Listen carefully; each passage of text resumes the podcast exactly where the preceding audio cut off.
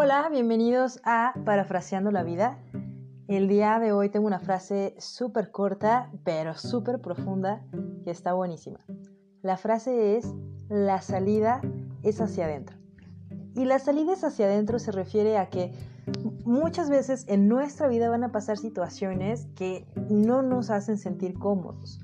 Nos generan frustración, nos, nos generan enojo. No está padre estar ahí, pues.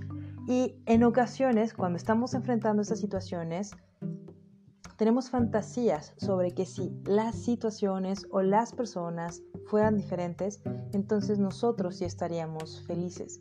Es más, la fantasía no es que si fuera, es que deberían ser diferentes para que entonces nosotros podamos ser felices. Pero cuando hacemos esto, estamos cediendo nuestro poder de experimentar la vida como queramos experimentarla, lo estamos cediendo hacia terceras personas o hacia, situaciones fuera de nosotros.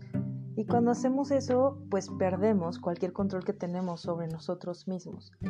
La salida es hacia adentro, significa que cuando estás enfrentando alguna situación que te saca de tu área de confort, que te genera ah, frustración, enojo, tristeza, impotencia, la salida hacia adentro es voltearte a ver qué te está generando esa emoción, qué es lo que está pasando, pero más allá de qué está pasando es cómo tú lo estás interpretando, porque eso puede generar esta incomodidad tan grande.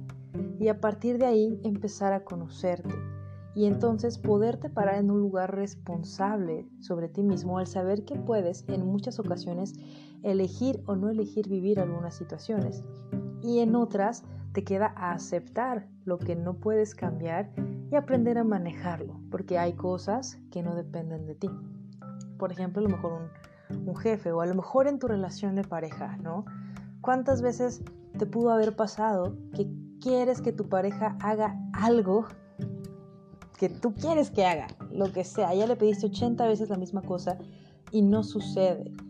Si después de pedírselo no, no se presenta lo que yo le estoy pidiendo a mi pareja y yo voy hacia la salidez, hacia, hacia adentro, entonces puedo reflexionar sobre eso y preguntarme, ok, si ya lo pedí tantas veces y no me lo da, tengo opciones.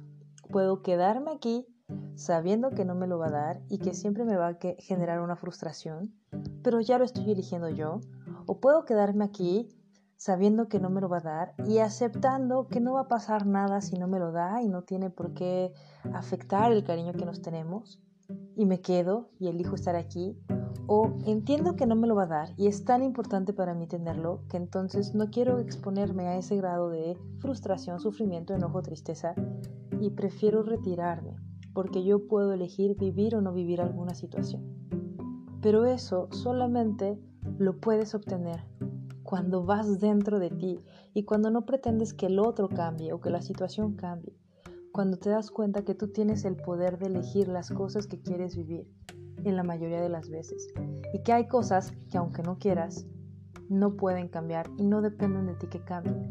Entonces, en vez de frustrarte porque no puede ser algo como tú quieres que sea, aceptas que no tienes el control sobre eso y dejas de pelear.